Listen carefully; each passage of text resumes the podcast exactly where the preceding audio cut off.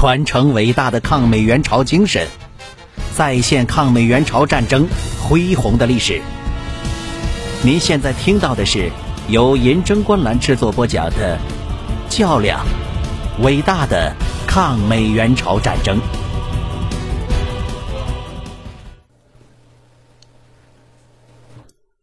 第二百一十二集。说到砥平里战斗。我们就不能不谈一下双连隧道战斗。双连隧道位于砥平里西南方向三公里处，这里有一条公路横穿两条隧道之间的铁路，所以它被称之为双连隧道。一九五一年一月二十七日，美军第二师二十三团奉命派出一支侦察队前往双连隧道进行侦察。一月二十七日，第一支侦察队在双连隧道和志愿军短暂交火，随即撤回了营地。第二天，也就是一月二十八日，第二支规模较大的侦察队被派遣了出去。这支队伍共计六十人，携带了大量的重武器，其中有八支布朗宁自动步枪、两挺机关枪、四挺轻机枪、一个火箭发射筒、一门六十毫米口径迫击炮。五十七毫米和七十五毫米无后坐力炮各一门。他们乘坐着一辆重型卡车和九辆吉普车，空中还有小型的侦察机跟随。根据当时在侦察队中的二等兵理查德·福克勒尔的回忆，当天的情况是这样的：侦察队在中午时分到达了双连隧道，刚开始一切还是很顺利的。他们并没有遇到志愿军部队的攻击，但是，但是，作战参谋梅尔斯泰上尉不知怎么想的，非要亲自前往旁边的小村子侦查一下。福克勒尔清晰的记着，斯泰上尉半路下车徒步前行，没过多久，志愿军就攻击了吉普车，司机死了，斯泰上尉也失踪了。作战死人是很正常的。但是，随着斯泰上尉的失踪，有一件事却非常的严重，那就是斯泰上尉身上带着唯一与侦察机联络的无线电。福克洛尔说，他也是后来才知道无线电的事情的。当时的他正准备和大伙一起吃饭，突然间旁边就落下了第一颗迫击炮弹，周围的枪炮声立刻就响了起来。原来他们被包围了。福克勒尔听到指挥官大喊让驾驶员掉头，可是侦查的路线道路非常狭窄，最前面的吉普车还因为中弹停在了路中间，所有的车都不能动弹了。福克勒尔说：“当时我听到了一种非常可怕的声音，这个声音是你能想到的最可怕的声音，那肯定是从防冻剂从散热器里喷出来的声音。”总之，志愿军的部队似乎从四面八方围了过来，把年轻的福克勒尔吓懵了。指挥官喊叫着，让大家跟随他爬上前面的小山包，抢占制高点，居高临下进行防守。福克勒尔手底下带着八个新兵，其实他自己也是新兵。虽然听到了命令，但是不知道为什么他们却不敢移动，只能挤在山的脚下。新兵们一个个被打死。福克勒尔清晰的记得，一个名叫艾伦·安德森的小伙子在慌乱中连枪都丢掉了，回头捡枪的时候被一颗子弹击中倒地。还有一名名叫理查德·诺曼的士兵被身边的手榴弹炸伤。一个卫生兵在帮他包扎伤口时，两个人同时中弹身亡。这一小群士兵有七个人战死。一位名叫贾勒莫·安塔兰的机枪手侥幸的逃走了。福克勒尔回忆说：“因为这个安塔兰是关岛人，长得很像亚洲人，所以中国的士兵们把他当成了自己人。他也就是凭着这个幸运逃走了。”福克勒尔本人也溜走了，他是和另一个士兵想穿过小村庄爬到山上。结果在半路上，福克勒尔的一条腿中弹受伤。很快，他们两人就举手投降了。幸存的两个人被押送到这个村子里，随后，福克勒尔和投降的另一个同伴就被带走了，而另一个同伴从此再也没有了消息。由于自己腿部受伤，他只能躺在地上一动不动。他亲眼看到志愿军战士们把干草放在了美军的军车上。然后撒上汽油，一把火烧着了。也不知道什么原因，志愿军士兵们完全没有顾得上福克勒尔，烧完车就走了。福克勒尔一看这种情况，赶紧爬进一间茅草屋躲了起来。幸运的他在第二天爬到了公路上，被美军的军车给救了回去。另一名叫拉伦威尔逊的士兵。是二十三团第三营直属连的驾驶员，在参加战斗的当天，他是二十一岁的生日。威尔逊其实是被借调到 C 连当驾驶员的，身边的战友他一个也不认识。根据威尔逊的回忆说，在行军的途中，我们突然听到了中国军队的军号声，然后就是一片混乱。我是个驾驶员，所有的车都被堵在路上。待在车里只能送死。威尔逊下车以后，他听到一个军官大喊：“往山上跑！”并且命令威尔逊带上两箱弹药。威尔逊之前只是一个驾驶员，拎着两箱二十磅的弹药爬山，他立刻觉得自己肯定过不了这一关了。有几次他都想放弃，爬到距离山顶还有三分之一的距离时，他甚至停了下来，因为实在是太累了。幸好一个指挥官鼓励了他两句，威尔逊才又提上弹药箱继续往上爬。当他到了山顶之后，发现志愿军已经在旁边的高地建立了阵地，正在往这边猛攻。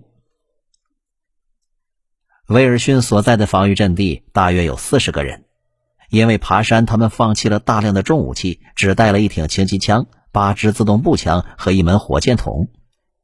幸运的是。威尔逊拿着两箱弹药，要不然他们肯定坚持不了多久。威尔逊回忆说：“中国人的火力异常凶猛，他们的攻击是一轮接着一轮。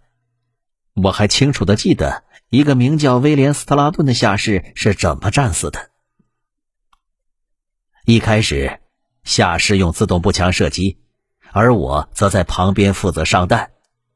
我们打了大约一百六十发子弹。”夏氏不顾一切地向山下射击，没多久就被一颗子弹打中了右手。我看到他的几根手指都被打断了，帮他包扎伤口。之后他继续用左手射击，还吹着牛说：“这个伤口价值百万。”这个时候，中国人的火力越来越猛，而且几乎冲了上来。夏氏站了起来，打光了最后的子弹之后，胸部中弹，倒在了地上。当其他的士兵想把斯特拉顿下士拖回战壕时，一颗手榴弹正好扔到他的双腿之间。爆炸声过后，斯特拉顿痛苦的大喊了起来。指挥官命令他闭嘴，这样会暴露位置，但是他仍然大叫着：“我的腿被炸断了。”过了一会儿，又一颗子弹打中了他，他就这样死了。我发现阵地上伤员越来越多。到下午时分，我们的飞机终于来了。他们开始用火箭炮、汽油弹和机枪攻击中国人的阵地。我们这个侦察小队才有了喘息的时间。而即使是这样，中国人稍后又发动了猛烈的进攻。到了晚上，我们的阵地再也坚持不住了，因为我们没有弹药了。六十个人中有四十多人伤亡或重伤。当时我已经准备放弃了，而就在这时，二十三团的援兵到了，中国人随即撤出了战斗，我幸运的活了下来。随着几次派出的侦察队都遭到了志愿军的袭击，到二月一日，二十三团的团长弗里曼再次来到了双连隧道，这次他派出了三营和新编入的法国营，同时还有一个团部的直属连、一个团属迫击炮连、一个坦克连、一个三十七野战炮兵营和一支高射炮部队。这支部队的总人数超过一千五百人，他们装备精良，拥有强大的火力和后勤保障，战斗力非常之强。团长弗里曼已经不是第一次与志愿军交手，所以他非常的谨慎。在进入阵地以后，他立刻加强防御部署，准备迎接志愿军的攻击。而同行的法国营似乎对志愿军有些轻视，他们的营长蒙克莱尔甚至还让士兵们升起篝火取暖。